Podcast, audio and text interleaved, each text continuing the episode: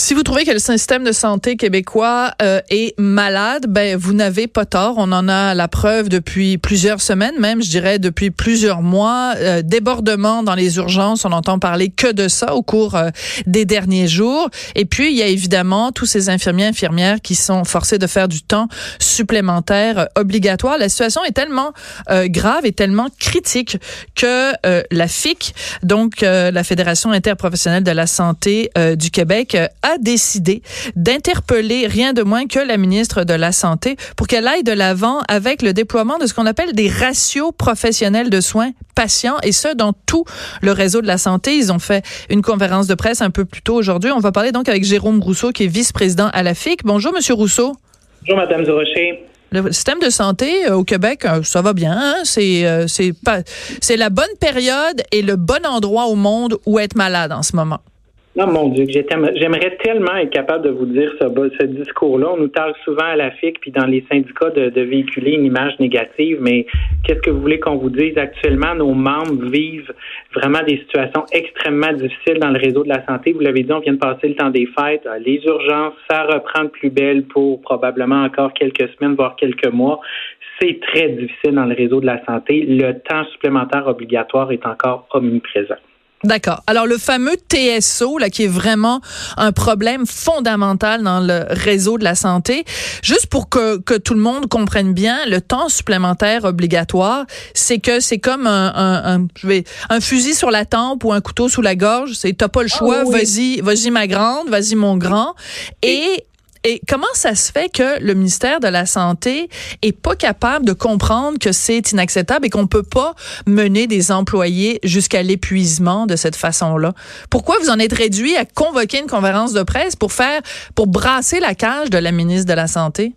Il a un mot à dire culture de gestion de dernière minute. On n'est pas capable de planifier des équipes de soins à l'avance. On est toujours à la dernière minute. mais pourquoi? Parce qu'on a peur qu'un jour, il y ait quelqu'un de trop, Seigneur, qui travaille euh, un peu plus euh, de, de façon allégée. Et c'est justement ce qu'on essaye de renverser à travers les ratios.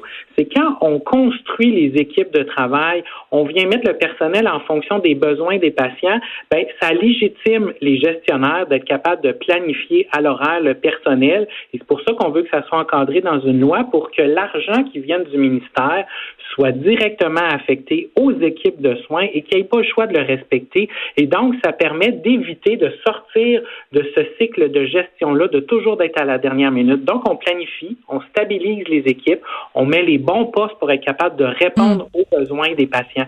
C'est juste de changer le minding dans lequel on évolue depuis tant d'années dans le réseau de la santé. On coupe, on coupe, on coupe, on coupe. Et donc, les gestionnaires se retrouvent toujours à essayer de sauver des scènes, des quarts de scène à tous les quarts de travail. Donc, c'est pour ça qu'on se retrouve toujours à la dernière minute en donnant des postes pas nécessairement attractifs. Et donc, on tourne en rond, on essaie de combler les trous toujours à la dernière minute, ce qui cause du fameux temps supplémentaire obligatoire. Puis j'aime bien l'image que vous l'avez dit, là, c'est vraiment un fusil sur la table. On vient de passer le temps des fêtes. Où mm. est-ce que nos familles nous attendent? Bon, on dit non, tu restes, t'as pas le choix sinon je te dénonce, voire des menaces de congédiement. Ah oui? Euh, oui, oui, c'est vraiment comme ça que ça se vit quotidiennement sur le terrain. On menace les infirmières, les infirmières auxiliaires, les inhalothérapeutes sur le terrain s'ils ne restent pas. Mais quand vous faites cette affirmation-là, euh, Monsieur Rousseau, il faut, être capable de la, de la, du donner de la chair. Là, vous avez, vous avez vraiment des exemples, des témoignages précis euh, de, de personnel sur le terrain qui ont été l'objet de menaces s'ils ne faisaient pas du TSO, du temps supplémentaire obligatoire. Oui, tout à fait, tout à fait. C'est c'est vraiment quotidien. C'est c'est pas euh, c'est insidieux. Ça commence par ben vous savez, euh, je vais appeler l'ordre, je vais appeler ton nom professionnel.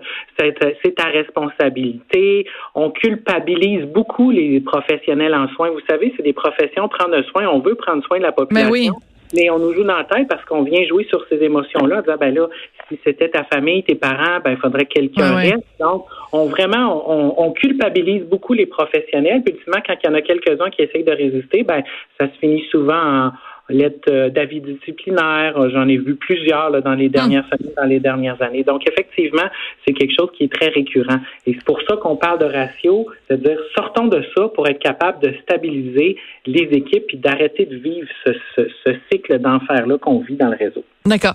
Euh, vous parlez beaucoup euh, des, des, des, gestionnaires. Euh, est-ce qu'il y a trop de gestionnaires? Est-ce qu'il y a trop de chefs puis pas assez euh, d'Indiens? Est-ce qu'il y a trop de chefs qui veulent euh, gérer ça? Autrement dit, est-ce que la structure de notre système de santé, parce que je suis sûre que vous avez fait comme moi l'exercice à un moment donné d'aller voir l'organigramme là, du ministère de la Santé. On a l'impression d'être dans la maison des fous d'Astérix à la puissance 10. Est-ce qu'il y en a trop? Et est-ce que les décisions se prennent trop à Québec et pas assez localement? Il y a deux, euh, deux questions dans ma question.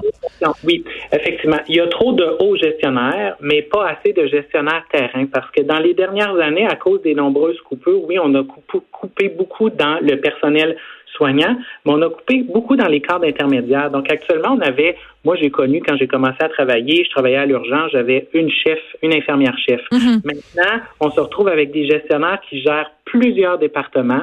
On a souvent une seule gestionnaire qui va gérer plusieurs CHSLD en même temps, donc plusieurs bâtiments, souvent espacés. Donc, il y a un éloignement des gestionnaires qui devraient, à temps normal, être proches de leurs équipes, près de la réalité terrain, mais à un très, très, très haut niveau effectivement, il y a peut-être plusieurs personnes. Donc, on a coupé dans le réseau dans les dernières années beaucoup au niveau des cadres intermédiaires. Les personnels, les équipes de soins ne voient plus leurs gestionnaires.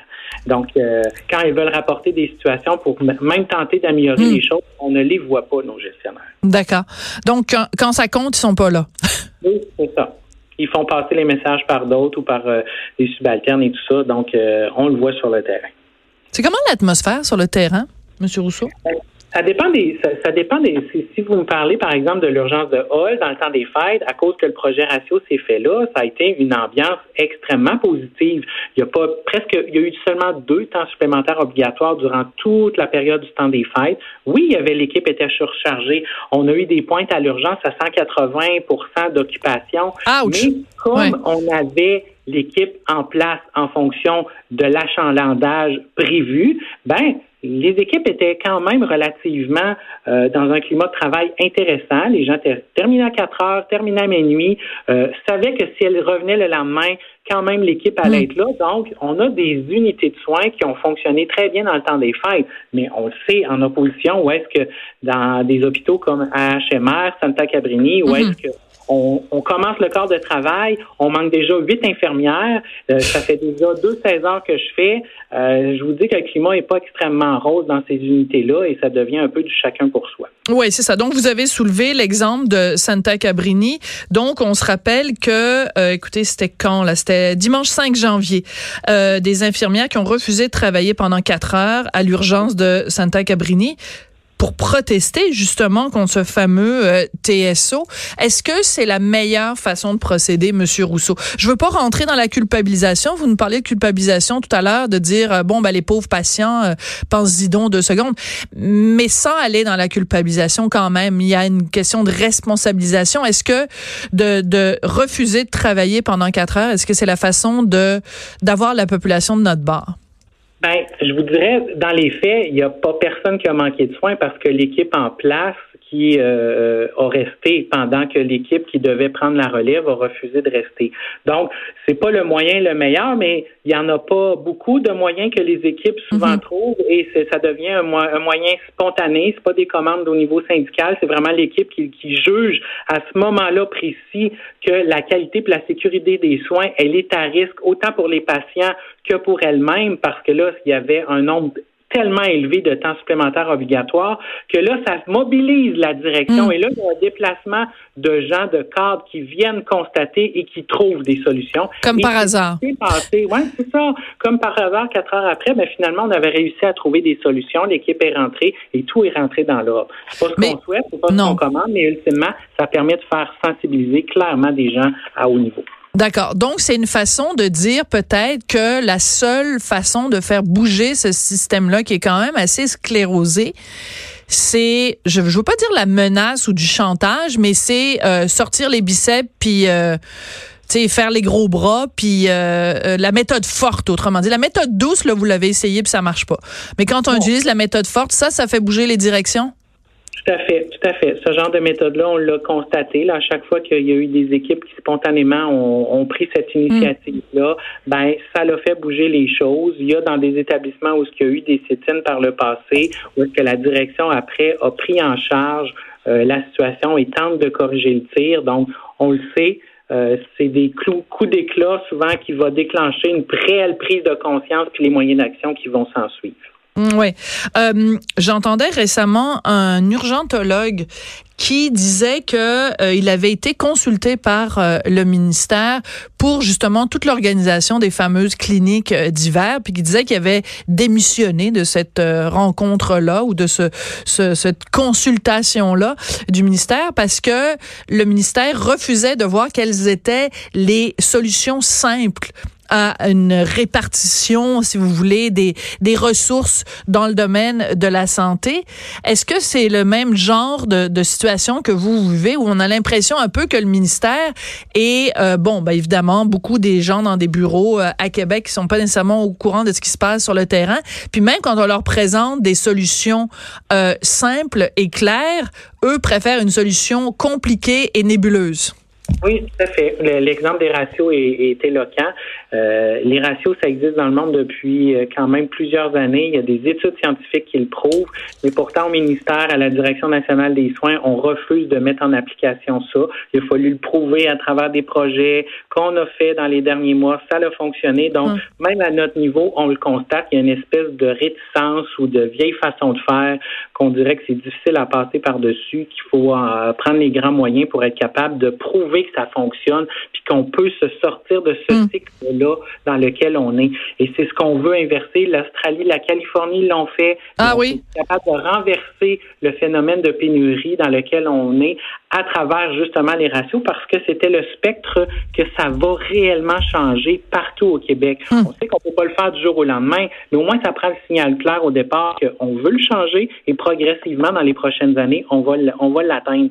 Donc c'est ce qui s'est passé. La Californie a doublé son nombre d'infirmières dans le réseau public wow. simplement en instaurant une loi sur les ratios. Donc c'est possible de le faire. Il faut une volonté politique et c'est pour ça qu'on s'est adressé à la ministre. D'accord. Et euh, je veux juste revenir tout à l'heure. Vous nous avez parlé de l'urgence de Hall et vous avez dit que là, il y avait un projet ratio. Alors, juste pour le bénéfice des, des, des auditeurs et des auditrices, parce que tout le monde n'est pas nécessairement au courant de tous les détails de tous ces projets-là qu'il y a dans le réseau de la santé. Parlez-nous donc du, parce que vous en parlez de façon positive, donc à Hall, c'est quoi ce projet-là? Puis qu'est-ce que ça a réussi à démontrer jusqu'ici? Ben, en fait, on avait un gros problème au départ depuis plusieurs années, de façon générale, dans la région d'Outre-mer, mais spécifiquement à l'urgence de Hall. Il y avait beaucoup de postes vacants, il y avait beaucoup de temps supplémentaire, beaucoup de temps supplémentaire obligatoire. Donc, ce qu'on a fait, on a instauré des ratios. Donc, on est venu déterminer, vous savez, quand on est à l'urgence, on est couché sur une civière, on pense qu'une infirmière peut s'occuper euh, d'un nombre X de patients, mais dans les faits, là, souvent, là, c'est presque illimité. Là. Alors, ce qu'on est venu faire à travers le projet, on est venu limiter le nombre de patients qu'une infirmière peut avoir dans l'aire des civières. D'accord. On est venu ajouter le bon nombre d'infirmières pour que les gens soient triés selon les standards de, de, des urgences. Donc, on est venu ajouter du personnel, c'est simplement c'est ça qu'on a fait, ajouter du personnel pour diminuer la surcharge de travail à l'urgence de Hall. Donc, ce que ça a eu comme effet, c'est clairement un, le climat de travail s'est extrêmement amélioré. J'imagine. On a diminué de façon drastique, le temps supplémentaire aussi, parce qu'on est venu planifier les ressources en conséquence vraiment des besoins. On a même vu le taux d'assurance salaire baisser, parce que justement, les gens étaient tellement en mode d'épuisement que là, maintenant, les gens sont plus calmes et réussissent à faire leur journée, leur semaine de travail. L'attrait des postes est devenu intéressant. Avant, les gens boutaient l'urgence de Hall. Maintenant, ils appliquent sur les postes ah, ouais. parce que le climat et la charge de travail est acceptable. Donc, c'est tous ces effets-là qu'on est venu mesurer à l'urgence de Hall à travers le projet Ratio. Et tout ça passe par le nombre de patients qu'une infirmière, qu'une infirmière auxiliaire maximum devrait avoir pour avoir une charge de travail normale. C'est drôle parce que je vous écoute parler, Monsieur Rousseau, là. Puis pour moi, c'est comme, c'est tellement la base, c'est tellement limpide et c'est tellement simple. Si, si, si, je travaillais, mettons, pour une entreprise privée, puis que j'avais des employés qui me venaient me voir à répétition en disant, regarde, Sophie, la charge de travail que tu me donnes par rapport à ce que je suis capable de faire dans mon 8 heures de, de mon shift, hein, on va dire ça comme ça, de 8 heures, ah puis que je disais, ben, on va regarder la quantité de travail que tu es capable de faire dans ta journée, puis si t'es pas capable de le faire, on va rajouter du personnel ben c'est sûr que mes employés, si j'en avais, ils auraient plus un sourire dans le visage. Puis bon, ben pourquoi on n'applique pas si la solution est si simple? Et expliquer comme vous l'expliquez, c'est simple, simple, simple.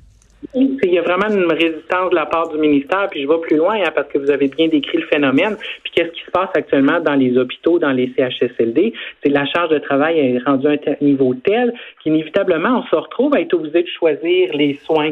Donc, évitablement, on priorise des soins. Il y a d'autres qu'on les fait moins bien ou trop vite ou carrément qu'on fait pas. Et ce qu'on voit, c'est une augmentation d'incidents, accidents dans le réseau, le nombre de chutes qui n'arrêtent pas d'augmenter et le personnel s'épuise, d'où l'augmentation de l'assurance salaire mm. et des blessures au travail. Donc, tout ça, ce phénomène-là est tout lié.